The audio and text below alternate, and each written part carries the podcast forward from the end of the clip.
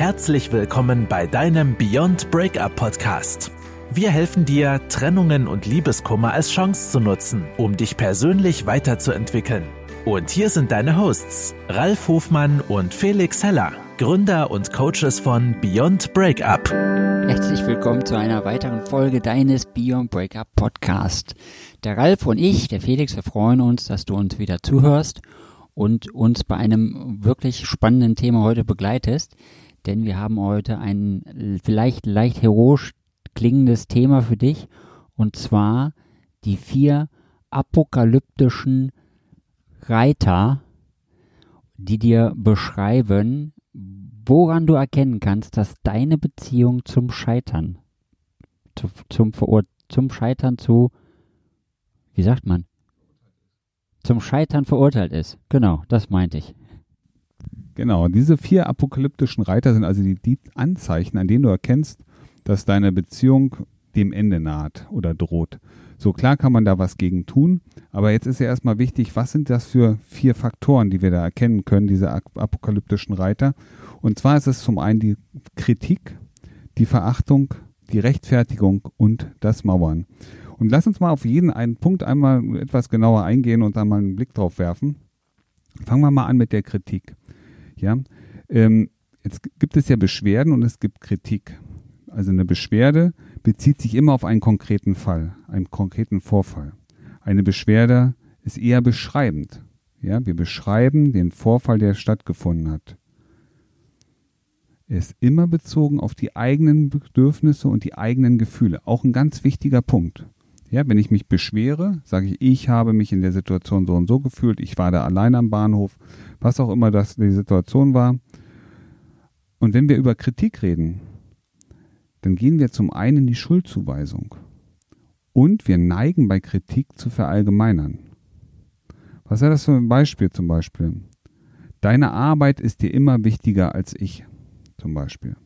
Ja, also das heißt, wir verallgemeinern, wir weisen Schuld zu und wir beziehen uns auch noch persönlich auf den Charakter unseres Partners oder unseres Gegenübers. Ja, also, nie machst du mir eine Freude. Ja, warum hast du überhaupt gesagt, dass du kochen würdest? Also, das ist Kritik. Und wenn wir feststellen in unserer Beziehung, dass dauerhaft kritisiert wird, ja, dann sind wir, ist das ein Faktor, einer der vier apokalyptischen Reiter, der darauf hindeutet, dass die Beziehung in Gefahr ist. So, der zweite Faktor, die Verachtung. Und Verachtung kann auch auf unterschiedliche Art und Weise gezeigt werden. Das kann verbal gezeigt werden. Ja, durch ähm, Zynismus zum Beispiel. Das hast du ja wieder gut hingekriegt. Hat bestimmt der eine oder andere auch schon mal gehört. Das wäre zum Beispiel sowas. Oder Respektlosigkeit. Auch das können wir verbal ausdrücken. Ja, was gibt es da für, für Aussagen? Was ist das schon wieder für eine dumme Idee? Oder das hast du ja noch nie richtig hingekriegt. Oder auch abschätzender Humor. Sowas, sowas, ne? Seit wann bist du auf dem Gebiet ein Experte? Oder seit wann hast du oder wann hast du denn gelernt, vernünftig einzuparken? Also das sind alles Themen, die mit Verachtung zu tun haben, die also den anderen, ja, deinen Partner oder deine Partnerin einfach kleiner machen. Ne? Verachtung bedeutet immer, den anderen kleiner machen, um selber gleichzeitig natürlich automatisch etwas besser dazustehen. So, der dritte Faktor, das ist die Rechtfertigung. Was meint das? Typischerweise rechtfertigt sich nämlich immer der, der die Kritik abgibt, abkriegt. Ja, also das Opfer der Kritik ist auch derjenige, der sich rechtfertigt. Und damit mit der Rechtfertigung nehmen wir automatisch eine Opferrolle ein. Ja, wir sind diejenigen, die uns hier verteidigen müssen, die erklären müssen, warum das eine so, das andere so ist. Also Rechtfertigung führt dazu, dass der Kritisierte, der möglicherweise auch noch ähm, Verachtete, jetzt auch noch, noch kleiner gemacht wird, indem er sich in die Rechtfertigungsposition bringt. So, und der vierte Punkt, das war das Mauern. Was meint das Mauern? Mauern heißt, dass sich ein Partner zurückzieht. Das kann sowohl ähm, körperlich sein, dass er also ähm, den anderen distanziert, sich selber zurücklehnt, wenn er, wenn er reinkommt, den Raum verlässt, wenn der andere oder die andere hineintritt. Aber es geht das natürlich auch auf einer emotionalen Art und Weise oder eine innerliche ähm, Mauern, Zurückzug durch Schweigen zum Beispiel oder auch ganz harte Form, den anderen zu ignorieren. So, und wenn ihr in euren Beziehungen sowas feststellt und seht, oh, es gibt genau diese vier, vier Zeichen, ja, diese ewige Kritik, andauernde Kritik, ähm, dass die Verachtung, die eine Rolle spielt, dass du dich immer wieder in der Selbstrechtfertigungssituation findest und merkst, dass da auch noch gemauert wird, also der Rückzug da ist, dann wird es allerhöchste Zeit zu reagieren. Und was wir dann machen können, um zu reagieren, das ist ein anderes Thema, das machen wir beim nächsten Mal. Heute geht es erstmal darum, zu erkennen, in welchem Stadium deine, deine, deine Beziehung sich gerade befindet. Bist du auf einem guten Weg oder einen weniger guten Weg? Und ähm, John Gottman, ähm, der sich sehr, sehr intensiv auch mit dem Thema Beziehung auseinandergesetzt hat, hat ja seine Formel sozusagen auf den Markt gebracht, die heute überall in allen Beziehungs- und Paartherapien ähm, eine absolute Bedeutung hat. Und zwar ist das die geheime, hoch angepriesene 5 zu 1 Formel. Und ähm, was bedeutet das oder warum ist das wichtig? Auf jedes negative Interaktion innerhalb einer Beziehung müssen oder sollen fünf positive folgen, damit die Beziehung dauerhaft einen guten Stand hat und in sich stabil ist. Was bedeutet das also? Wenn du einmal rummeckerst, du ja einmal Streit hattet, dann bedarf es fünf positiver Interaktionen. Was heißt das positive Interaktion? Das kann eine Geste sein. Das kann ein zärtliches Streichen über den Rücken sein. Das kann ähm, ein netter Kuss sein oder ein Morgen- oder Abendritual, was freundlich ist, wohlgemerkt. Das kann ein Kompliment sein. Das kann Augenaufschlag sein. Das kann alles das, was positive Energie freisetzt, was ähm, verbindet. Ja, also fünf verbindende Elemente gleichen eine Streit oder eine negative Situation aus. Und wenn das, diese Formel stimmt und das Verhältnis 5 zu 1 bei euch in der Beziehung ein, äh, ja, eingerichtet ist oder auch Bestand hat, dann wird die Beziehung von allen in der, in, in der Partnerschaft als stabil und positiv bewertet. Und ich finde, wir könnten noch mal kurz auf die vier Punkte eingehen, also die vier apokalyptischen Reiter, die ich kurz auch gerade noch mal gegoogelt habe und festgestellt habe, dass das auch was mit der Bibel zu tun hatte. Ich weiß jetzt nicht, wie der Gottman da drauf gekommen ist, aber es klingt sehr schön mit den apokalyptischen Reitern. Ich würde gerne noch mal auf die einzelnen Punkte eingehen, zum Beispiel das mit der Kritik, weil ähm, wenn jetzt jemand Kritik äußert in der Beziehung, es gibt ja auch Wege daraus. Und wir sind ja auch Lösungsexperten und deswegen können wir natürlich auch zeigen, wie man da rauskommen kann und was du in so einem Fall tun kannst. Zum Beispiel bei der Kritik. Also wenn einer Kritik äußert. Es gibt ja immer Wege und Mittel, wie du wertschätzend mit deinem Partner kommunizieren kannst. Es geht natürlich nicht nur um deinen Partner, es geht ja auch um andere Menschen. Du hast ja auch Beziehungen, zu deiner Familie oder zu deinem Vorgesetzten oder zu deinen Kollegen.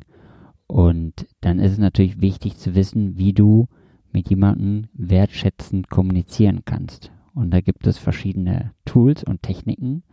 Zum Beispiel kannst du das Format Wahrnehmung, Wirkung, Wunsch benutzen. Also du kannst zum Beispiel, wenn du etwas gefunden hast, was du normalerweise kritisieren würdest, kannst du deinem Partner mitteilen oder deinem Gegenüber mitteilen, wie du das Ganze wahrgenommen hast. Also, ähm, wenn er vielleicht, wenn jemand einen Kommentar abgegeben hat, den du unpassend fandest, kannst du sagen, du hast diesen Kommentar als verletzend wahrgenommen. Und dann kannst du sagen, die Wirkung dazu, was macht das mit dir? Du fühlst dich verletzt. Das ist die Wirkung, die diese Aussage auf dich hatte. Und dann kannst du auch einen Wunsch äußern, also Wahrnehmung, Wirkung, Wunsch. Dein Wunsch ist, dass in Zukunft solche Kommentare nicht mehr fallen oder vielleicht ein anderes Wording, also eine andere Wörter benutzt werden, um diese um, um diese Wahrnehmung, die dein Gegenüber hatte, zu äußern. Also ein Weg, um aus der Kritikphase rauszukommen, auch in deiner Beziehung, ist das Format Wahrnehmung, Wirkung, Wunsch. Und für den zweiten Punkt, das war die Verachtung, genau. Das hat der Ralf ja eben auch schön zusammengefasst mit dem Sarkasmus oder dem Zynismus. Und für dich ist es bestimmt eine äh, schöne äh, Information zu wissen, dass wenn jemand wirklich sarkastisch ist oder wenn jemand ähm, zynisch ist, das hat immer was mit demjenigen selbst zu tun. Also jemand, der immer sarkastisch ist, das macht er als Schutz. Also es ist ein Schutz für ihn selber, um sich äh, zu schützen. Also jemand, der immer sarkastisch ist ähm, oder immer ironisch ist, der macht das nur zur Selbstverteidigung. Weil überleg dir mal, wenn dir jemand etwas Sarkastisches sagt ähm, und du nicht weißt, ob er es ernst meint oder nicht, dann kannst du ihn auch quasi nicht angreifen. Also er bleibt in, er ist für ihn eine Schutzmauer, die er dadurch aufbaut, nicht verletzt werden zu können. Ähm, weil er sich nachher immer sagen könnte, ich habe es ja genau andersrum gemeint. Und deswegen weißt du sofort, wenn jemand dauerhaft sarkastisch oder dauerhaft ironisch ist, dass es eigentlich nur ein Zeichen von Schwäche in dem Fall ist, also ein Zeichen davon, dass er sich selber schützen möchte und keine andere Möglichkeit für sich sieht oder keine andere Möglichkeit hat, um da etwas gegen zu tun. Und der vierte Punkt, äh, dritte Punkt war die Rechtfertigung. Also Rechtfertigung, wenn, wenn sich jemand rechtfertigt, ich kenne das von mir selber, mich hat das immer sehr genervt, wenn sich jemand rechtfertigt, also auch für alles Mögliche sofort eine Rechtfertigung ausspricht. Das muss ja nicht sein. Also wenn dich jemand kritisiert und du das Gefühl hast, dass du dich rechtfertigen musst, ähm, da gibt es einen ganz einfachen Satz, den du immer wieder sagen kannst. Ähm, und zwar, danke für diese Information total neutral, wenn dir jemand irgendwas an den Kopf wirft, lass es nicht an dich ran. So eine Aussage, die kann dich nur verletzen, wenn du es wirklich zulässt. Also wenn du es in dein System reinlässt. Aber wenn du es nicht zulässt und einfach nur sagst, danke für diese Information, nimm es nicht auf, lass einfach die Kritik außen stehen und dann ist gut. Und sag den Satz mal wirklich, du wirst über die Reaktion deines äh, Gegenübers wirklich ähm, überrascht sein. Das ist sehr schön. Probier das einfach mal aus. Also, danke für diese Information. Ist ein äh, Allheilmittel. Du darfst es halt nur nicht an dich ranlassen, die Nachricht. Und der vierte Punkt, das Mauern. Ja, ich würde sagen, wenn jemand mauert, dann ist echt zu Ende. Da fällt mir jetzt auch gar nichts mehr zu ein, was es da noch für einen Tipp gibt. Dem Ralf auch nicht, schüttelt mir im Kopf. Ja, das Einzige, was mir einfällt, es gab ja, gibt ja Situationen oder gibt ja Erlebnisse, die ihr damals auch gemeinsam hattet. Und hier stellt sich die Frage, ähm, wie attraktiv sind diese Erlebnisse noch oder diese Aktivitäten? Ja, und ähm, der eine oder andere war früher gemeinsam tanzen, man hat sich beim Tanzen kennengelernt. Hier geht es ja darum, wie kann man die Nähe wiederherstellen? Und ähm, ein wichtiger Punkt ist, wenn man mauert und auch bei Verachtung, wir sind in einer einer, ähm, einer eigentlich offensiven ähm, Emotion. Das heißt, wir wollen ja bei Verachtung auch den anderen sozusagen ein bisschen von uns wegschieben. Das, was das Mauern ja auch zeigt. Ne? Ich ähm, distanziere mich auch so ein bisschen von dem anderen. Und die Frage, die sich also hier stellt, was gibt es für Möglichkeiten, die Annäherung wieder zu gewinnen? Und das könnte zum Beispiel über gemeinsame Themen sein. Habt ihr gemeinsame Hobbys, über die ihr reden könnt? Habt ihr ähm, gemeinsame Erlebnisse, über die ihr einfach mal sprechen könnt? Ne, wie, ähm, weißt du noch, wie wir uns damals kennengelernt haben? Das war so schön. Und du merkst schon, wenn der andere mitredet und sagt, ja, das stimmt, das war ja echt ein tolles Erlebnis damals und ach, dieses war so schönes Wetter und wir waren hier und da, ähm, dann seid ihr schon wieder in der emotionalen Annäherung über das Erlebte zum Beispiel. Das wäre eine Möglichkeit. Oder in der Tat anschließen an, an frühere Erlebnisse, ähm, ne, man war zusammen tanzen, komm, lass uns doch mal einen Tanzkurs machen. Solche Elemente, wo man, wo ihr beide wieder Nähe zueinander aufbauen könnt. Das ist so mein Vorschlag und mein Tipp. Was kann man hier in diesen Bereichen machen? Und ähm, alles andere dann auch im nächsten Podcast. Was kannst du tun?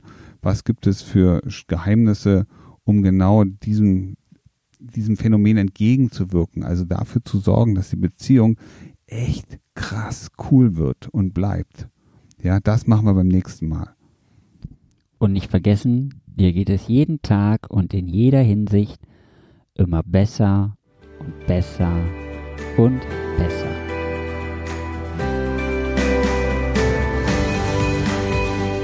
Das war dein Beyond Breakup Podcast.